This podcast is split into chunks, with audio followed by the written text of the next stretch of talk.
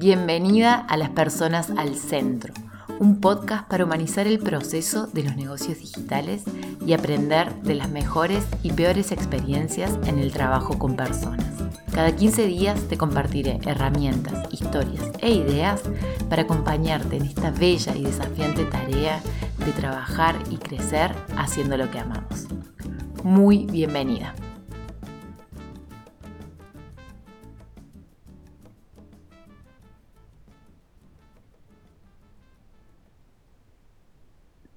Bienvenidas, muy bienvenidos. Hoy tengo el gusto de presentarles a Cintia Santillán, la creadora, la cabeza, la gestora y sé también que las manos detrás de Campo Sin Recursos.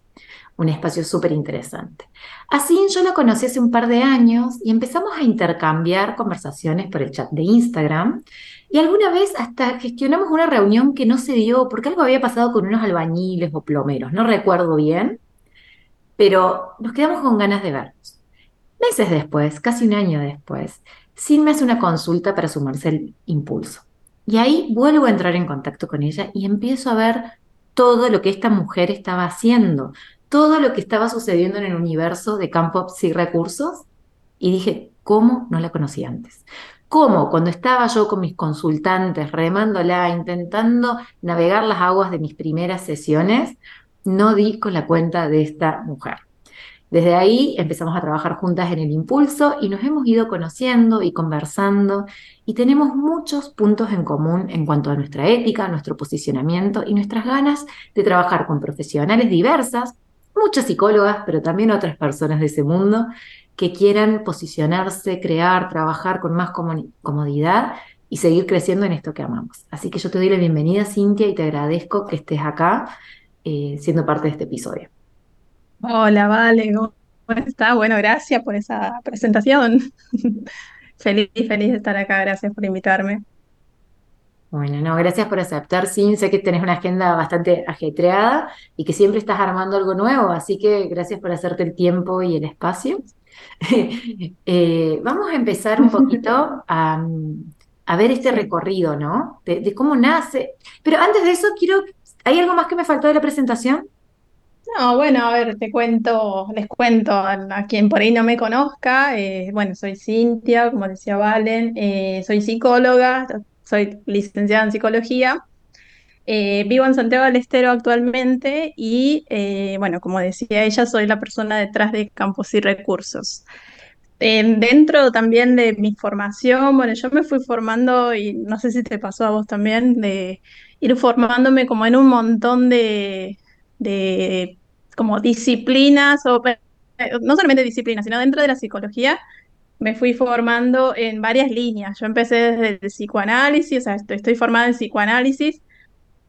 Eh, después di un giro totalmente hacia la sistémica, trabajé en la universidad como profesora universitaria dando cátedra de sistémica y después me fui directamente a la terapia cognitivo-conductual, entonces pasé como por casi todas las líneas teóricas y además de la psicología, después ya empecé a formarme en todo lo que era marketing digital, negocios online, entonces tengo como estudiante siempre, ¿no? Siempre estudiando, siempre la, la, chica curso, me dicen por ahí, siempre haciendo un curso. Creo que muchas se pueden relacionar con, con esa, también en esa búsqueda Em, voy a hacer mm. una, como una lupita en esta parte de Santiago del Estero, porque yo estoy hablando desde Despeñadero, Córdoba, estamos las dos como en el interior, muy en el interior, y, me dan ganas como de, que abramos un paréntesis para hablar de esto.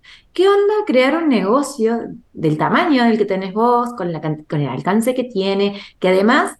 Eh, está presente en muchos lugares del mundo. La otra vez estaba yo en un programa de España y alguien habló de algo y yo pasé datos y dice, no, SIN, la reconozco SIN. Es como, como una cosa que se ha expandido y es muy grande y está ahí, en Santiago del Estero. ¿Cómo es habitar esto del online y, del interior y la vida ahí? ¿Hay alguna apuesta ahí? Sí. No, a ver, yo creo, y, esto sí es algo que me lo preguntaron un montón de veces, esto, pero ¿de dónde sos? A veces aparece esa pregunta ahí en las redes. Eh, y cuando digo que no soy de Buenos Aires, como que por ahí capaz que no se imaginaban que era de, de tan, tan, tan al interior, pero no sé, yo creo que se fue dando Yo la verdad que no busqué específicamente decir quiero llegar a cada uno de estos países, pero sí es cierto que la comunidad se hizo tan grande que eh, dentro, digamos, de, de, de, bueno, los, seguidores que siguen la cuenta, eh, hay personas también de, de casi todos los países de Latinoamérica y de Europa. Y, la verdad, si te digo, o sea, si vos me dices cuál es la fórmula para llegar a tantas personas de tan diferentes países, no sé. Creo que es como em, hablar simplemente el lenguaje que hablamos los psicólogos, porque yo creo que la forma en la cual llegué al, a, mm, no sé, expandir un poco este contenido fue hablando esa, sobre esas mismas experiencias que nos pasaban a todos. O sea que vos estás acá en Santiago, eh, vos estás en Díaz Peñadero o estás en España, a todos los psicólogos casi siempre nos pasa casi lo mismo.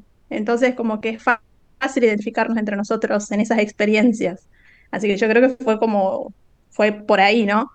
Y después, eh, sí, bueno, acá en Santiago, más allá de que sí es una provincia capaz un poco mucho más chica que, que no sé, Buenos Aires, que Córdoba, incluso el otro día hablaba con una, con una colega de que acá en Santiago somos muchos menos colegiados eh, en, en, psicología que en Córdoba, por ejemplo. Ajá. Pero aún así, eh, bueno, eso es una cafera igual demandada en casi todo el país, entonces, bueno, surgió así. Muy bueno. Sí, a mí me gusta también visibilizar esto y le quiero echar un poquito de luz porque a mí también a veces me pasa que, que llega alguien a una sesión y no sé qué, yo digo algo de, de, la vida de pueblo, incluso me ha pasado con gente que ya empezó a ser clienta y que me dicen, ah, pero, pero no estás en, en Buenos Aires o, o, ya en una época me pasaba, estás en Argentina de vuelta, ¿no? Como que empieza a jugarse esa y, y me parece que esa es la magia del online, podemos vivir donde queremos vivir y, y crecer para donde, para donde necesitemos y, y proyectemos crecer. Tal cual, y está buenísimo. Y yo también tengo como algo con lo cual yo me identifico un montón con vos cuando te empecé a seguir, era esto de eso de mm, eh, viajar y como de ser la psicóloga en movimiento. Me acuerdo que yo me había identificado mucho con esa parte, como que yo te, cono o sea, yo, te antes que vos me conociste a mí, de hecho, pues yo, yo te seguía antes de que vos empieces a seguir la cuenta. Entonces, eh, yo me he identificado mucho con esto de la psicología viajera, la psicología itinerante, y siempre me sedujo mucho eso de viajar y seguir trabajando, y bueno, fue una de las razones por las cuales también nace el proyecto. Y ya has hecho eso, ya has podido viajar y trabajar y llevarte el trabajo en la compu. Sí, sí, sí, sí. Sí, sí, sí, por suerte sí, y es algo que eh, hago bastante seguido, o sea, viajo mucho y siempre algún viajecito hay, ahora la otra semana me voy de viaje también, eh, y bueno, a mí me encanta viajar y era una de las cosas que yo quería hacer, y fue esa una de mis grandes decepciones cuando yo me, cuando yo me gradué y empecé a trabajar. No sé si quieres que empecemos por ahí, Sí, más o menos porfa, cómo fue que empezamos. Dale. Metemos en la Y historia. bueno, es- o sea, siempre digo que es como, em- empecemos por la historia, sí. Yo, yo creo que, o sea, Siempre digo que esto comenzó con una decepción, por, que en realidad no con una, con varias, pero una de esas decepciones fue que cuando yo empecé a, a, a trabajar, o sea, yo me recibí, obviamente salí con las ganas de, de, de poner el consultorio, que era lo que yo quería hacer, porque ya me había imaginado, yo ya, bueno, en ese tiempo, como te digo, más del corte psicoanalista, yo ya soñaba con el diván, el consultorio, con un sillón ahí, rojo, no sé por qué le soñaba rojo, Yo creo que eh, todas una soñábamos biblioteca llena de rojo. libros, todo. Sí, capaz no sé que no, porque es algo muy común eso. Sí, sí, sí. Eh, y bueno, yo soñaba con el consultorio armadísimo. Y bueno, al poco tiempo, en cuanto pude, después de toda la burocracia de recibir el título, inscribirte todas estas cosas, ¿no? Que hay que hacer para poder empezar a ejercer, eh, yo empecé a trabajar y no sé, creo que pasó apenas un año que yo empecé a sentir como que no era eso lo que yo quería hacer. Ah, Como que no, no es que no era eso, no era esa la forma en la cual yo quería hacer lo que, lo que en teoría me había preparado. Y fue como, bueno, ir, ir como aceptando poco a poco de que esa experiencia clínica, yo había soñado mucho con esa experiencia clínica, pero la forma en la cual la estaba desarrollando no le estaba haciendo mucho sentido a mi vida en ese momento. O sea, no era eh, lo que había esperado o quizás sí era lo que había esperado, pero no se sentía como yo quería, o no se sentía como yo lo había esperado. Entonces, ¿cuál era el tema? Si, yo quería viajar, que esa era una de las cosas que yo soñaba hacer cuando, cuando me FESIVA, o sea, yo soñaba graduarme y empezar a viajar, todo lo que pueda viajar. Pero claro, en la psicología como eh, eh, presencial, ¿no? En la psicoterapia presencial, era muy difícil eso de cortar el encuadre con el paciente, de golpe decirle, che, me voy de viaje, eh, no sé, dos semanas capaz, y después dentro de dos meses volver a decir lo mismo, me voy de viaje otras dos semanas. Entonces era como que me empezaba a agafar esa culpa ¿Qué y año sentía como que era? no tenía la libertad o por ahí, 2000, y bueno, 2017, 2018, era más o menos en ese tiempo eh, no se hablaba mucho del tema de la psicología He- digital, la psicología online. totales. De hecho, sí, ¿no? Era, era mala palabra esto. Me acuerdo haber leído posteos en grupos de Facebook, mira la, la antigüedad, Así de grupos viejas de somos. Facebook en donde, así de viejas somos, grupos de Facebook en donde, no sé, alguien por ahí tiraba esto de eh, qué pasa si atiendo a un paciente online, cómo, cómo se maneja esto, y saltaba siempre alguien a decir, no es lo mismo, porque no, es, no hay forma de que cumplas los objetivos terapéuticos haciendo psicología online, que no hay forma, que no es lo mismo, que no, no se llega a, a establecer el vínculo con el paciente, y que esto, que lo otro. Mm, Entonces era como, yo, yo, yo empezaba a cuestionar, a decir, pero, pero estaría bueno probar, hacerlo. Y yo me empecé a, a, o sea, primero empecé a probar esto de la psicología online como paciente. O sea, conocí a ujú, una psicóloga con la cual este, eh, empecé a tener terapia online. Ella ya lo hacía en ese momento, digamos, era como transgresora, era psicóloga transgresora que hacía psicología online. Y yo del lado de paciente ya lo empezaba a experimentar, ¿no? Y, y en ese momento también fue como, bueno, si ella lo está haciendo, yo también lo puedo hacer. Pero después ya me empezó a quedar también chico esto de solamente trabajar con pacientes y en el medio empezó a aparecer como esa necesidad de, sobre todo cuando, cuando quería trabajar con pacientes y mucho más cuando quería trabajar online, de tener algo para dinamizar esos encuentros, algo como para trabajar ahí en el medio, para traer a la sesión y que podamos poner en práctica lo que estábamos conversando, no solamente que sea esto el uno a uno conversacional, ¿no? Sino de que podamos traer algún recurso a la práctica. Y ahí empezó a aparecer esta palabra recurso, recurso, y yo empecé a crear los recursos que en un principio los creaba para mí, eran como para Mm, mis pacientes, empezaba a crear fichas eh, para trabajar, no sé, sobre pensamientos, empezaba a, a crear fichas de registro, como que no sé, leía algo en los libros, más o menos decía, ah, qué bueno sería tener una ficha para poder registrar esto, y la armaba en Word en ese tiempo, porque Canva no era todavía, mm, no había casi programas de diseño, entonces las armaba en Word, las, las, las mandaba por mail, y después me empezaron a pedir esos recursos. Otros colegas me empezaron a decir, che, préstamelo, me encantaría tenerlo, me gustaría, me, me serviría. Y después ya me animé a, un día dije, esto puede ser una muy buena oportunidad ujú, y, y empecé a promocionarlos por los grupos de Facebook en ese momento, que yo empecé así en los grupos de Facebook, eh, de psicólogos, psicólogos de Argentina, psicólogos de España, psicólogos de México, o sea, cualquier grupo de que diga psicólogos, yo me metía en esos grupos. Claro. Que era una época en la que Y ahí aparte, empezaba, era una época en la que los grupos estaban on fire y era toda una cuestión de a una necesidad total. Sí, yo creo que esa fue como, como por ahí como la evolución del, del foro, ¿no? Y yo, yo estaba como muy familiarizada con eso de los foros porque yo era muy de, de, de usar foros, siempre como en toda mi juventud yo usaba los foros, eh, que eran como esas, esos sitios web en donde no sé, se debatía sobre algún tema en particular, ¿no? Y mm, era como más o menos el formato foro, pero dentro de Facebook, y ahí, bueno, se empezaban a congregar psicólogos y se, se usaba mucho, o sea era bastante activo y ahí empecé a, a darme a conocer. Ahí empezó todo y siempre digo que es como que empezó con esa decepción porque fue la forma en la cual yo me empecé poco a poco sin, sin planificarlo mucho y sin ser demasiado consciente de eso, empecé a digitalizarme. Empecé como a, a- a llevar todo- todos mis, todos mis esfuerzos como hacia lo digital. Sí. Eh, te, te escucho y pienso que el primer episodio de este podcast se llama Cumplir mi sueño me rompió el corazón.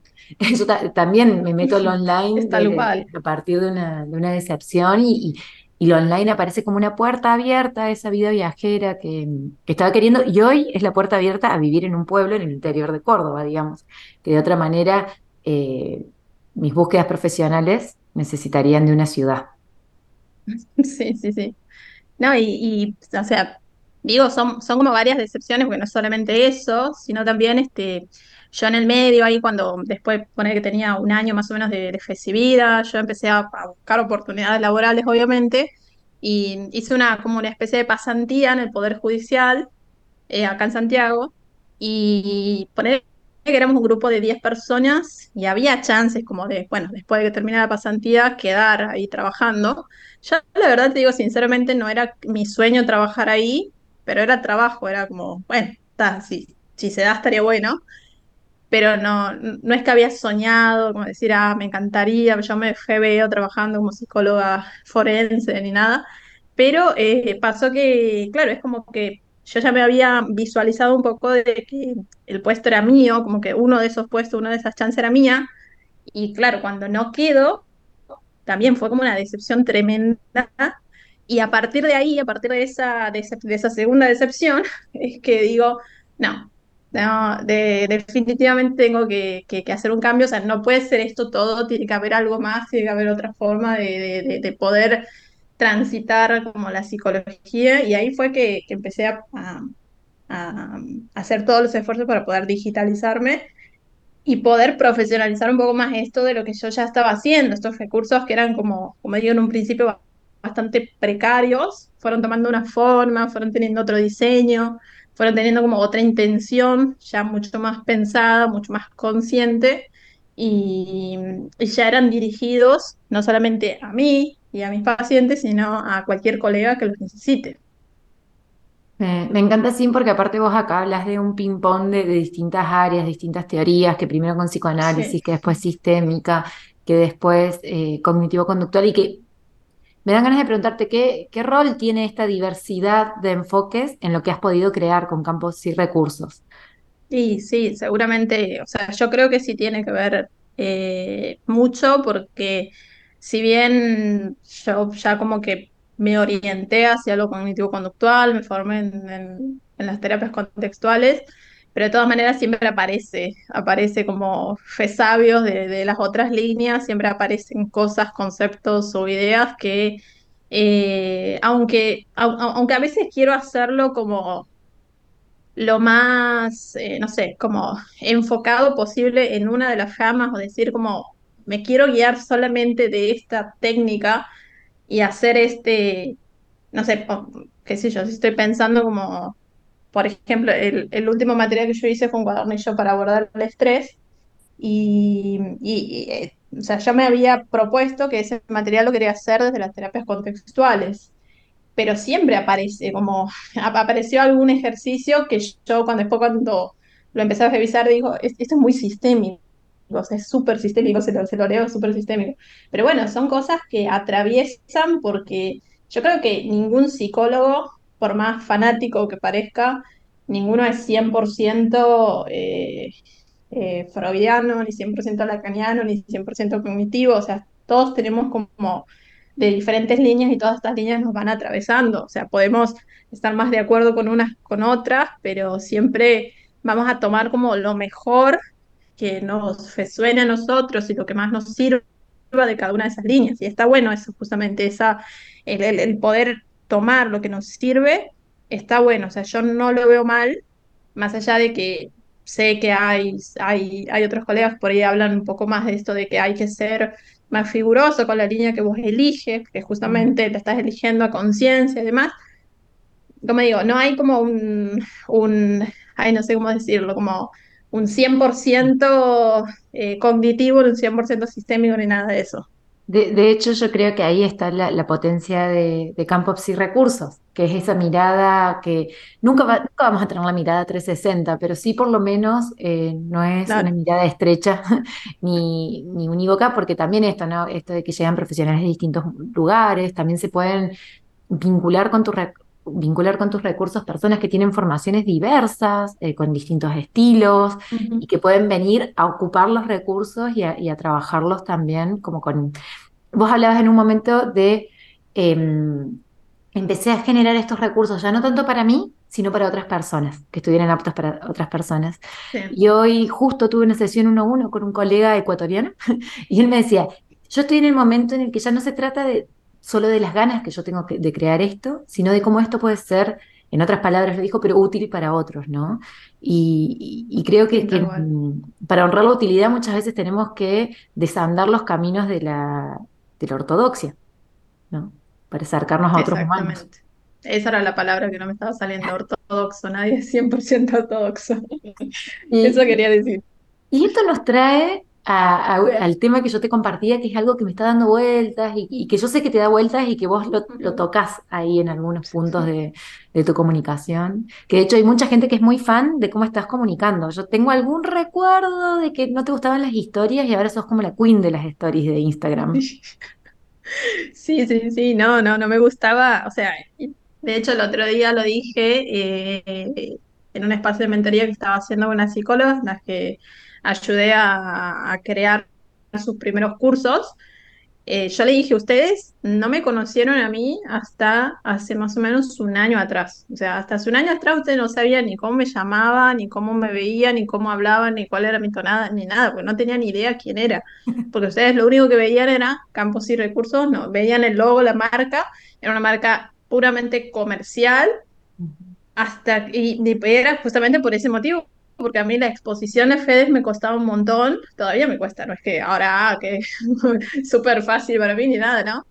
Pero me cuesta bastante, pero en ese momento no me gustaba hacer historia, no me gustaba hacer fields, no me gustaba hacer eh, muchos posteos ni nada, o sea, era como, le huía mucho a toda esta parte del marketing digital y hoy en día es como que, no digo que lo manejo excelente, pero me sale como un poco más natural, pero creo que es por una cuestión de que en realidad estoy como poniendo, y voy a traer la frase como siempre dice, poniendo como las personas al centro en el sentido que estoy trabajando desde esa comunidad, o sea, estoy trabajando como con lo que ellos mismos me traen a mí, con las, con las mismas inquietudes que me comparten, con las mismas, eh, no sé, emociones como que se animan a contarme, eh, entonces como que desde ahí fluye mucho mejor, ya no es tan forzado, no es como tener que vender, sino de que es un negocio que fluye, pero porque la comunidad lo, hace posible.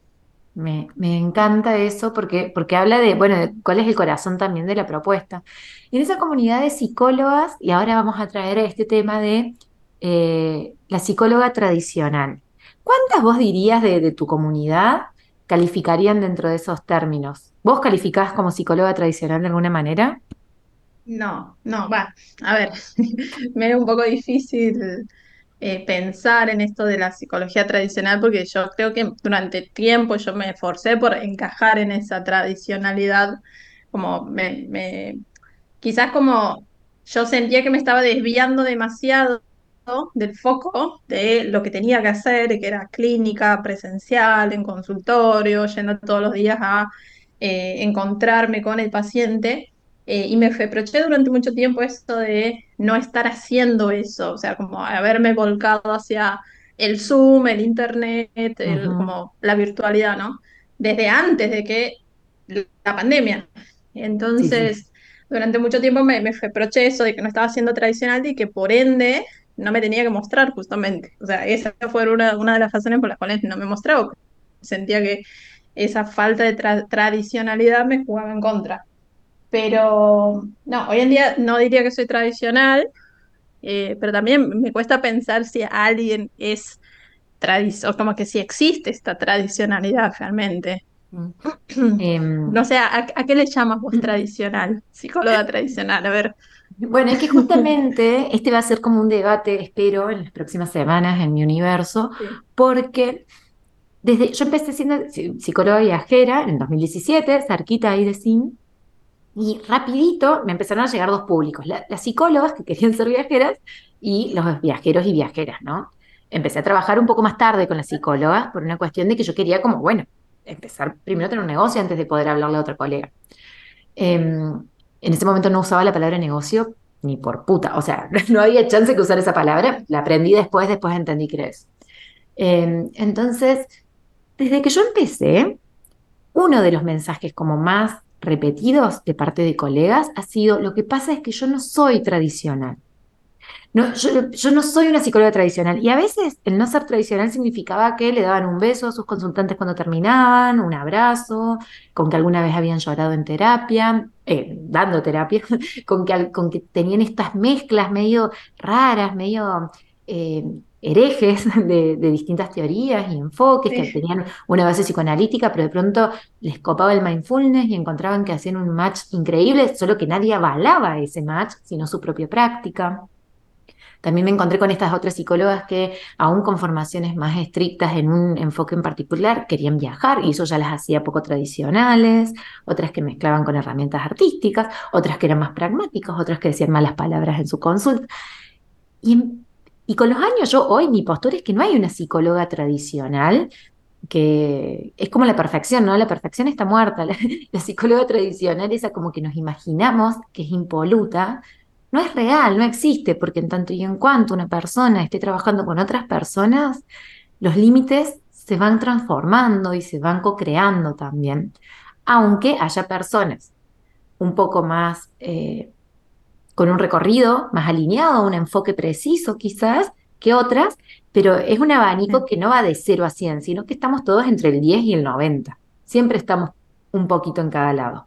Esa es como un poco mi, mirada, ¿sí? Tal cual. Eh, y lo que he aprendido en estos casi seis años trabajando con colegas de distintos lados. Tal cual. Y no, y, eh, bueno, eso lo veo un montón y o sea, siempre estoy recibiendo mensajes, siempre estoy recibiendo como emails de algún, no sé, algún colega, colega, generalmente mujeres también, que, bueno, me escriben para contarme algo, alguna situación y suele aparecer esta, esta culpa ¿no? De eh, estar haciendo algo como mal, por ejemplo, esto de aceptar que los pacientes, por ejemplo, te escriban al WhatsApp o que tengan tu número de teléfono o que, no sé, atender en, en tu domicilio mismo, por ejemplo, o sea, no sé, tener tu consultorio presencial en tu domicilio o encontrarte con un paciente en un boliche, por ejemplo, e, ese tipo de situaciones que como que generan pudor y que uno no sabe bien exactamente qué es lo que debería responder o qué es lo que debería hacer ante esa situación. Y siempre aparece esto de cuál es la regla que tengo que seguir, como si esa regla siguiera cierto estándar de la psicología. Y yo creo que quizás como que asociamos por ahí esta tradicionalidad o esto de ser la psicóloga tradicional, como seguir esas reglas, como vos decías, la psicóloga eh, perfecta, como que no comete errores, que, que, que, es como, no sé, demasiado esquemática, rígida. Y, pero me llama la atención que siempre que hacemos la comparación de si soy psicóloga tradicional y me encuentro como transgrediendo ciertas normas, aparezca esta culpa. O sea, siempre me, llama la atención de que el, primer sentimiento sea estoy haciendo mal las cosas, como que no tendría que estar haciendo esto. Sí, me llama la atención y, es lo que me pasó a mí también. O sea, yo también sentí esa culpa. Sí, yo, yo creo que yo, también, definitivamente. Y es re loco porque esas transgresiones, y hago comillas que nadie va a ver porque esto es un podcast, eh, solo Cintia en este momento, em, esas transgresiones igual están realineadas con nuestros valores, con nuestras preferencias de vida, con, con, lo que nos mueve, con nuestra ética. Porque la que, la que le da un abrazo a su consultante eh, lo hace desde un posicionamiento de, cómo trabajar con las personas, quien ofrece el WhatsApp o quien se posiciona y, dice una mala palabra, también está como, está honrando algo importante en su vida, pero lo primero que parece es como la culpa por transgredir esos códigos, que de nuevo, no estamos hablando de poner en riesgo la vida de las personas, estamos hablando de acciones eh, del cotidiano de una consulta eh, que, no hace... Desde lo más cotidiano, por ejemplo, el otro día aparece la pregunta, ¿está bien si le mando un, un, un sticker por WhatsApp al paciente? O sea, si le mando esos GIFs, esos memes de sticker, ¿está bien, está mal? Yo le mando a mi psicóloga, mi psicóloga me manda a mí, yo a mis pacientes también. Eh, a ver, eh, y es como, es un poco como vos dices, en, en el estilo terapéutico de cada uno es donde eso encuentra respuesta, porque yo no creo que tenga que ver con la tradición, o sea, seguir la tradición o no, sino que tiene que ver con esa construcción del estilo personal, de, estilo terapéutico en realidad de cada profesional eh, y de, bueno, de cómo se van apareciendo, conjugando esos valores, las éticas y la forma de ser de cada uno, de, de cuánto de mí, por ejemplo, de mi personalidad está que todo el tiempo estoy enviando stickers a todo el mundo y también me sale enviar stickers a mis pacientes. Y mis pacientes lo saben y ellos me mandan a mí. Y son stickers que obviamente, eh, a ver, todos conocemos los stickers. Son stickers que generalmente son, eh, no sé, ácidos o que llevan algún humor negro a veces o, no sé, cuestiones que transgreden un poco esto de el vínculo terapéutico, que es como que habla de esto de, ¿no? de mantener la distancia, de mantener los límites, pero en mi estilo terapéutico eso funciona y tiene lógica. Entonces, por lo tanto, para mí tiene todo el sentido del mundo enviarlo. Y, y además tiene, tiene un encuadre, porque incluso hasta los stickers tienen un encuadre, porque vas a ver algunos stickers, por más con humor negro, por más que sean un poco salados, que vas a mandar y otros que no. No, no se van a estar mandando exacto. stickers de desnudos ni de cosas que por ahí No, obvio, estén por fuera de- del contrato. obvio, obvio, no se malinterprete todo, no, yo creo que nadie, a ver, aparte este podcast lo escucha toda gente realineada, así que todas, todas vamos a decir, uy, sí, yo también mando stickers o memes, eh, pero, pero sí está bueno como, como recalcar esto, ¿no? El encuadre sigue estando, ya sea con un, hasta con una como hasta con un saludo formal, el encuadre se puede romper o se puede respetar. Digo, como no, tampoco es, a mí a veces me da la sensación que estas cosas que, que alguna vez leímos en la facultad, eh, pareciera a la distancia que garantizaban una completa, eh, un cuidado completo. Y en realidad en la práctica el cuidado es Sí, algo que se va, se vuelve a trabajar, se vuelve a reforzar, se vuelve a encuadrar, porque somos personas y las personas estamos ahí aprendiendo en el límite también, ¿no? Eh, Entonces todo el tiempo el, el encuadre es lo obvio. que va a marcar eh, para dónde va eso. Bien. Sí, sí, tal cual, por supuesto. Sin, yo sé que vos trabajás ofreciendo estos recursos eh, para, para la, para la práctica, para las sesiones de los, de los terapeutas, de los terapeutas. Y también últimamente estás trabajando, este último tiempo, abriste como ahí cuando empezaste a aparecer un poco más y demás, la conversación sobre el estilo de vida de las psicólogas y los psicólogos, sobre cómo es esto de si solo hago sesiones, si hago cursos, talleres, si organizo o no organizo mi consultorio. Estoy como medio ahí haciéndoles un índice de algunos servicios que tiene SIN.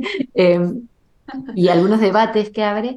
Y me dan ganas de preguntarte, vos que recibís tantos mensajes de una comunidad tan amplia de colegas, ¿dónde encontrás que es donde pierden más energía los colegas o las colegas? ¿Dónde sentís vos que hay un, como un agujero negro que se lleva como el potencial? No, sé si me explico con la pregunta. Sí, sí, sí, sí, sí, creo, creo que sí. Eh, yo creo que es eh, justamente en este, en este sobreesfuerzo de hacer las cosas como se supone que tienen que hacer. Por ejemplo, la única manera de vivir la psicología es haciendo clínica. Es una, es un, es un pensamiento que aparece mucho, es una creencia que, que aparece mucho en los psicólogos en general, que lo escucho, que es como pareciera ser que es la única manera o que todo esto de las nuevas oportunidades del mundo digital no tienen nada que ver conmigo y por lo tanto la única manera en la cual puedo vivir de mi profesión es haciendo las cosas que tendría que hacer, que es, bueno, tener mi consultorio, llenar mi agenda de pacientes y eh, vivir de eso.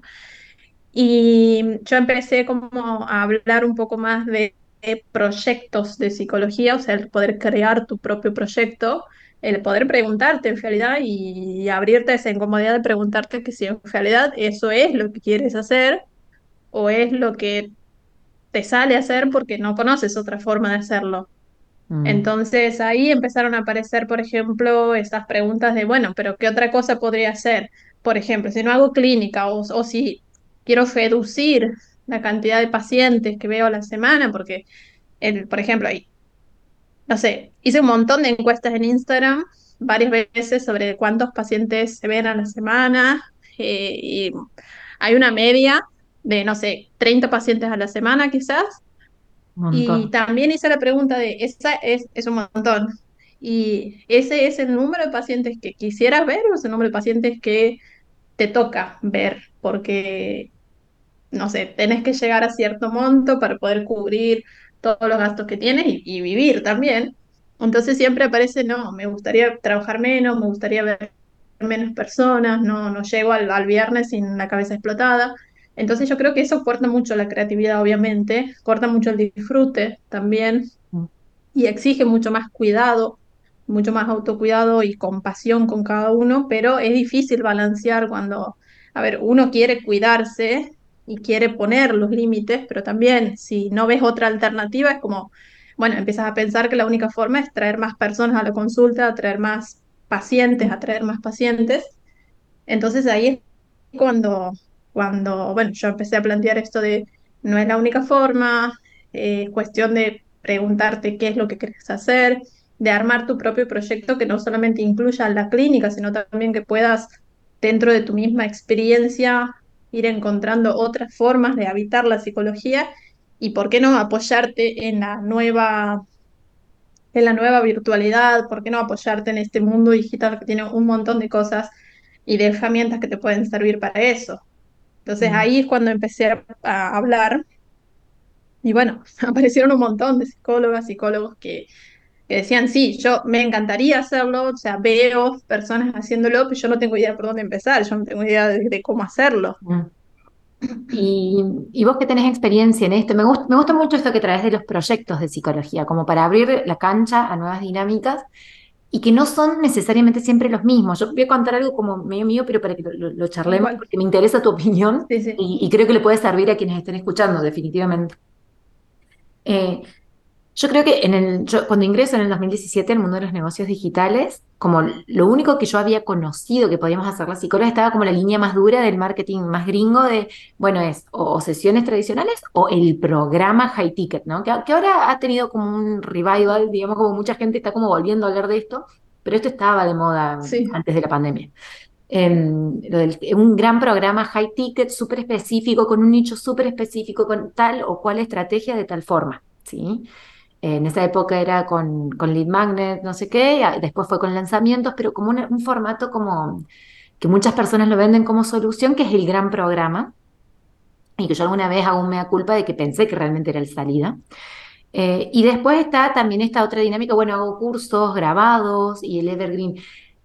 Lo que me, me pasa cuando empieza a aparecer eso es que veo mucha gente abrumarse, ¿no? Como frente a tantas opciones y que agarran como ley una de las, una de las dos, sobre todo, o cursos o programas, como para agarrarse de algo.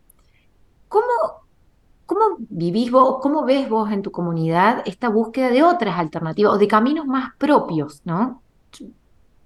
Hay- ¿Cómo, cómo instalás esta idea de un proyecto que no necesariamente tiene un formato o no? ¿O vos sí crees que hay un formato? ¿Cómo la ves? No, no, no, no, justamente por eso, o sea, creo que, que empecé más a hablar de, de, proyectos y no necesariamente negocios, porque, a, a ver, no, no, no todas se sienten cómodas con la palabra negocio, emprendimiento, y eso lo sé porque también lo, lo he preguntado muchas veces y bueno, han aparecido opiniones y sensaciones diversas. Eh, cuando, cuando digo proyecto tiene que ver con esa búsqueda personal eh, de poder preguntarse eh, con qué me siento cómoda eh, y qué es lo que yo puedo desarrollar dentro de todas las posibilidades que hay, qué es lo que yo puedo hacer con eso, ¿sí? Adaptándolo a mí, a mi estilo de vida, a la forma en la cual quiero vivirlo porque, o sea, yo creo que fue un, un- un poco esa la razón por la cual yo empecé con esto, de que yo quería viajar. Yo en ese momento que yo empecé, yo quería eh, viajar lo, lo más que puedo. O sea, yo soy hija de un, de un señor que le encanta viajar, es motoviajero, viaja todas las veces que puede, entonces Mm, crecí un poco con esto de, de los viajes, de las ganas de viajar y demás. Eh, en ese momento yo quería hacer las, todas las working holiday que pueda, no hice ninguna, entre paréntesis. quería hacer todas, quería viajar por toda Argentina y todo. Entonces yo en ese momento sentí que, a ver, el proyecto de la psicología clínica, que en ese momento me llamaba mucho y, y yo quería tener mi consultorio y soñaba con en algún momento tener un centro terapéutico, o sea, tenía como ese sueño de que era muy presencial, que me fue, quería a mí personalmente. Eh, en ese momento yo sentía que ya no me estaba haciendo lógica. Entonces, cuando empezó a aparecer la posibilidad de hacer algo digital, yo también dije, pero yo no me siento cómoda apareciendo en cámara, no me siento cómoda hablándole a la cámara ni, ni mostrando mi rostro. Entonces, ¿cuál es el formato que puedo elegir? Y apareció el ebook.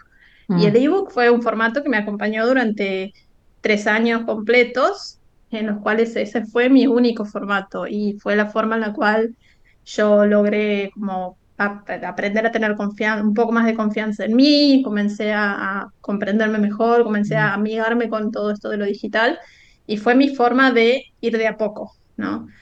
Entonces, cuando, cuando hablo de proyecto, tiene que ver con eso, el poder permitirse explorar dentro de las posibilidades que hay, pero elegir lo que te sienta cómodo. Y si es el formato ebook, texto, PDF, que no implica ningún tipo de, de interacción con nadie, este, es ese el formato. Entonces, eh, puede ser un mail, puede ser un, un podcast, puede ser cualquier formato mm, que te siente mejor, ¿sí? Que, sí. que te, que te, que te acompaña a ir un poco más eh, en línea con lo que quieres hacer, pero que sigas respetando tu forma y tu estilo. Me, me, me gusta esta, Mm. esta mirada de- del proyecto. Yo, yo tengo, yo me peleo un poco con la palabra proyecto porque cuando nos quedamos muy pegadas a ella por mucho tiempo, eh, es como hablar en chi- Sí, chiquito de cosas que vamos haciendo, ¿no? Yo, por mucho tiempo yo dije, este es mi proyecto de psicólogo, así hago- lo clarifico, ¿no? No, no es que, sí, ay, no, nunca me pasó, siempre dije negocio, ni en pedo. Em, pero me gusta esto y de hecho me dan ganas de agregar que en en mi trabajo con colegas, eh, muchas veces siento que, que es que cuando, cuando miramos la situación particular, el alcance que tienen, el momento vital en el que están, cómo está su agenda, cómo está su energía, todo lo que tiene más que ver como vincular esa, esa profesión y ese deseo de crecer con su estilo de vida, muchas veces la solución no es ninguno de estos grandes nombres, programa transformacional, gran membresía, curso grabado on demand que se vende solo. Generalmente son híbridos, mezclas hechas a medida que les ayudan a no solo eventualmente desarrollarse, desarrollar mejores condiciones económicas, que no es menor, sino volver a enamorarse de lo que están haciendo, reerotizar su trabajo que aman, que adoran, que les sirve, pero que les está empezando a a conectarse. Sí, sí, sí, a mí me gusta mucho esta, esta idea como de, de eso, de, de volver a esto, de lo erótico, ¿no? Como, como de volver a en- engancharse, de volver Mm, a ahí a, estoy haciendo gestos Salir no de la rutina. Como, como levantar la temperatura con eso que estamos haciendo. Sí, sí, sí, sí, sí. Sí, sí, sí, sí. Eso es, es muy psicoanalítico lo que acabas de decir. Sí, y bueno, hola, Pero estudié sí, en la. Universidad Nacional, ¿qué querés? Algo tiene que haber quedado, Sí, Sí, sí, sí, no, pero tiene, tiene, o sea, tiene todo el sentido, tiene toda la razón y, y sí, coincido totalmente. Eh, a ver, y, y vamos a decirlo, digamos, en, en burdas palabras, un, un poco a mí lo que me pasó cuando yo empecé a, a transitar en la psicología eh, clínica, en el formato más tradicional, si se quiere, ¿no? En este formato uno a uno, presencial, consultorio. Y a la par de que es difícil ganar bien con solamente ese formato, o sobre todo cuando estás comenzando, Ujú. me la fe bajó, vamos a decirlo palabras burdas, me la fe bajaba. Entonces era como, bueno, que no, no puede ser esta la única forma. Y ahí fue que empecé a explorar. Bueno, Pero sí, es, es, es totalmente, es, es, totalmente por esa línea de lo que acabas de decir. Bueno, yo, yo, eh, tenía pánico, pero pánico. Acá la mayoría de las personas en Córdoba, eh, la primer, el primer trabajo ni siquiera era la clínica, por- porque hay tanta psicóloga en Córdoba Mm, capital, pero tanta, que generalmente el, el inicio es en escuelas trabajando en integración. Yo nunca quise trabajar en discapacidad. mm, eh, le tenía pánico a volver, o sea, yo podía llegar a tener pesadillas con estar tomándome el colectivo, eh, en invierno, obvio, porque en verano todavía te lo negociaba, en invierno tomándome el colectivo, pero ir a una escuela hacer ese trabajo que no me convocaba de ninguna manera. Yo tengo amigas que lo han amado, a mí no me convocaba y me daba mucho sí, miedo que fuera el único camino posible a empezar a ganar eh, práctica, confianza. Y de hecho eso me hizo que cuando me encontré con lo online, sentirme un poco más incómoda, porque yo no había pagado ese piso. O sea, como en esto de la culpa, ¿no? También se, jugaba en, ese punto.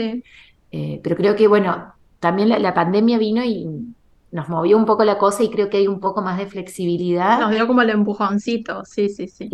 como ventaja, quienes empiezan después de la pandemia tienen la cabeza un poco más abierta, se encuentran con un ambiente menos hostil. Como desventaja, tienen muchas opciones y pueden sentir que todo está inventado. Sí. Eh, entonces, Tal cual. si quisiéramos, podemos cerrar. ¿Te, gustaría que cerremos como con algún mensaje para alguna psicóloga que está ahí hasta acá, hasta las manos de su atención, que le encanta lo que hace, que a veces les incomoda no sentirse del todo tradicional, como este perfil con el que trabajamos tanto las dos, ¿no?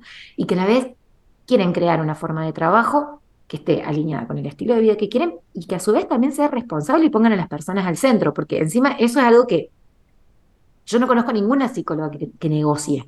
Ninguna dice, no, yo quiero hacer plata, me chupa un ovario lo que está pasando con mi paciente. Todos quieren cuidar muchísimo ese proceso. ¿algún tip, algún consejo, alguna observación, algo que le dirías alguien que está en, este paso ahí de incomodidad, escuchando esta historia de dos personas que llevan un tiempo, ya se pelearon, se amigaron, se volvieron a pelear con, con la psicología. No, bueno, a ver, yo creo que es eh, abrazar esa incomodidad. Si, si, si, apareció esa incomodidad es porque eh, algo, porque en el fondo sientes que algo más puede haber y, por lo tanto rodearte mucho de, de otras psicólogos que estén haciendo lo mismo que a vos te gustaría o que quizás ves a alguien, alguna colega haciendo algo interesante y vos dices, qué bueno sería, pero no, estoy como súper completa de cosas y demás. Eh, hacer espacio de consumir ese contenido, el, contenido que mm. realmente te, te conecte, digamos, como que te llame, porque sí, contenido hay un montón, hay, hay, hay, contenido de todo tipo y hay contenidos nefastos también. Sí que, realmente no te aportan nada, entonces como el, hacer el ejercicio de, ver qué, quiero consumir y si es una colega que ya está haciendo lo que vos quieres hacer, eh, está bueno escuchar, está bueno preguntar, acercarse. Yo, yo creo que entre, entre las emprendedoras digitales hay, bah, en las que, las que he conocido, digamos, sobre todo psicólogas emprendedoras, son, son muy abiertas, son muy, muy muy, como, decir, como abiertas a responderte mm. cuando, cuando quieres preguntar, a, contarte la experiencia, a compartirte el fecofido, a escuchar esas dudas que seguramente son las dudas que hemos tenido todas. Así que está bueno preguntar, está bueno acercarse. Eh, y como digo, si, es, si, si hay algo que, que incomoda es porque seguramente estás pensando que algo mejor puede venir. Y es mm. cuestión de explorar, cuestión de explorar. Hay muchas opciones obviamente, pero justamente el poder charlar un poco más de cerca con la persona que, que ya lo está haciendo te va a dar un poquito más de orientación. Y, por, ejemplo, por mi lado, yo nunca he dejado de hacer clínica, yo sigo haciendo clínica porque es lo que también me mantiene conectada con, con la problemática real, con la problemática que aparece en la consulta, con, con ese con el, no sé cómo decir, con, con, el síntoma, con la forma en la cual se manifiesta, que eso va cambiando también con, con la época, no es la misma manera en la cual se manifiesta. Eh, eh, y me permite justamente poder dar respuesta con, con, los recursos que puedo crear. Eh, y a ver, a mí la clínica me gusta. Lo que pasaba es que yo en ese momento no sentía que era la forma en la cual la quería hacer a la clínica. Entonces, si es eso lo que te está pasando, es como, bueno, quizás de forma, es momento de ver de qué otra manera puedes seguir haciendo lo que te gusta, pero de una manera que esté más alineada con, la forma en la cual quieres vivir. Me, encanta, me encanta y me encanta que traigas esto que vos seguís haciendo clínica y el compromiso que también hay con eso y el compromiso también con, con lo que te gusta y con lo que te gusta de la vida. Eh, yo creo que también hago énfasis en esto de la esperanza, de buscar formas más creativas, más alineadas, ¿no? como que esa incomodidad señala eso. Y lo que yo le agregaría, o, aprovechando ahí como, como que ya dijiste mucho de lo que quizás yo también le diría a alguien que, que esté iniciando, es em, pisar bien en la tierra en la que estamos, ¿no? Como eh, mirar los contextos, no idealizar a esas personas que buscamos, eh, que, estamos viendo, porque ahí es creo que cuando estas referentes se pueden transformar en, generadoras de FOMO. FOMO es eh, Fear of Missing Out, que es como miedo de que ya llegué tarde, de que me estoy perdiendo algo, de que tengo que estar ahí, que tengo que estar con el reel, que tengo que estar con esto otro, y escuchar como las distintas historias, las distintas formas para, para, eh, para aprender, para inspirarnos, sin querer, eh, sin asumir que eso fue fácil o que fue directo o que fue sencillo para esa persona, sino que intentando mirar los contextos, mirarse a una sin perderse de vista. A mí a veces creo que uno de los em, errores más grandes es perderse de vista a una misma. Cuando, cuando estamos mirando a otros. Y después, en el podcast anterior, justo sí, yo hablé de cinco, creo que eran cinco, eh, errores a la hora de contactar gente y de hacer networking. Bueno, vayan, véanlos, y no los hagan cuando, cuando le escriban a personas que son referentes. O sea, es un 15 minutos dura el otro episodio y se pueden ahorrar un montón de, problemas a la hora de buscar esa red de, colegas, así que las mando al episodio anterior, eh, que capaz les anterior. así que bueno.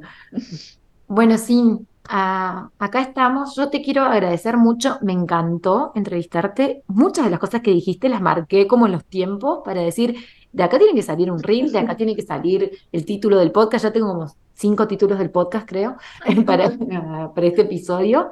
Em, te quiero agradecer eh, de nuevo por tu tiempo, por coparte, por la honestidad también en todo lo que fuiste diciendo. Y, celebro, celebro que estés acá y celebro que tengamos esta conversación desde Santiago del Estero a Despeñaderos. Y al mundo. Y al mundo, al bueno, mundo, muchas gracias. Tal cual, tal cual, tal cual. Eh, bueno, muchas gracias, Vale. A mí también me encanta, yo soy fiel oyente de las personas al centro, me encanta, me encanta el lema desde que lo dijiste, fue como, tiene todo el sentido del mundo y me encanta escuchar. El otro día estaba escuchando el podcast que, en el que hablaba sobre que se cumplían tus primeros 10 años de psicóloga y, y me encantó porque me identifiqué con un montón de esas cosas. Eh, así que siempre lo estoy escuchando y nada, me encanta estar aquí. Era como, estaba esperando el momento y digo, ¿por qué no me invitas al podcast? ¿Por qué no me invitas? Acá estamos. Es que si no me invitabas, te iba a decir yo, ¿por qué no me invitas, Valentina? Llegó el momento. Bueno, gracias, Sin. Yo voy a dejar todas tus coordenadas por si de casualidad hay alguien acá que todavía no lo descubrió, que le pasó como me pasó a mí, que llegué medio tarde a, ver campos y recursos. Eh, voy a dejar tus coordenadas ahí para que para que te sigan. Muchas de las colegas con las que yo estoy trabajando actualmente la tienen así como una referente, así que yo se las ofrezco si de casualidad aún no la conocen, si llegaron por mi vía a este podcast y, si llegaron por la vía de SIM, bienvenidas a este podcast, pueden chusmear, podemos ir conversando también. Así que no sé si querés hacer algún chivo en particular o bueno, eh, nada, decirles que, en, que ahí en, mi sitio web, seguramente lo vas a dejar en las notas, en mi sitio web van a encontrar un, pack de recursos que es como un pack básico en el cual creo que todas, todas usamos estos recursos que, que, que les incluyo ahí en este paquete. Es un pack gratuito que van a poder descargar si quieren aparte sumarse también a la newsletter que escribo, no, no escribo todos los días, escribo para tanto en realidad, pero estamos en contacto y siempre estoy hablando como de cosas que, que nos pasan y de hecho dentro de poco también, y eso es algo que te contaba el otro día, lo vengo procrastinando un montón, pero voy a lanzar también un podcast, así que seguramente dentro de alguna semana van a tener novedades sobre eso. y nada, ahí en el sitio pueden chusmear todo lo que hay, que hay muchísimos recursos eh, que seguramente pueden ser útiles y los espero por Instagram. Bueno, genial, muchísimas gracias, Sin, un gusto. Nos vemos, nosotros nos seguiremos viendo y nos seguiremos escuchando entonces. Obvio, obvio. claro que sí. bueno, muchas gracias, Valen. Un besito. Antes de irme, quiero agradecerte por haber llegado hasta acá, por haberte quedado, por haber escuchado, por haber vuelto si ya nos conocíamos o por haber llegado si sos nuevita en este territorio. La mejor forma de seguir multiplicando lo que acá hacemos es que si te gustó puedas compartir, poner una estrellita, escribirme un mail o simplemente pasarle este dato del podcast a alguien a quien creas que le puede servir. Muy bienvenida a ser parte de esta comunidad, muy bienvenida a estas conversaciones quincenales. Nos vamos a seguir viendo, nos vamos a seguir escuchando. Gracias por estar acá.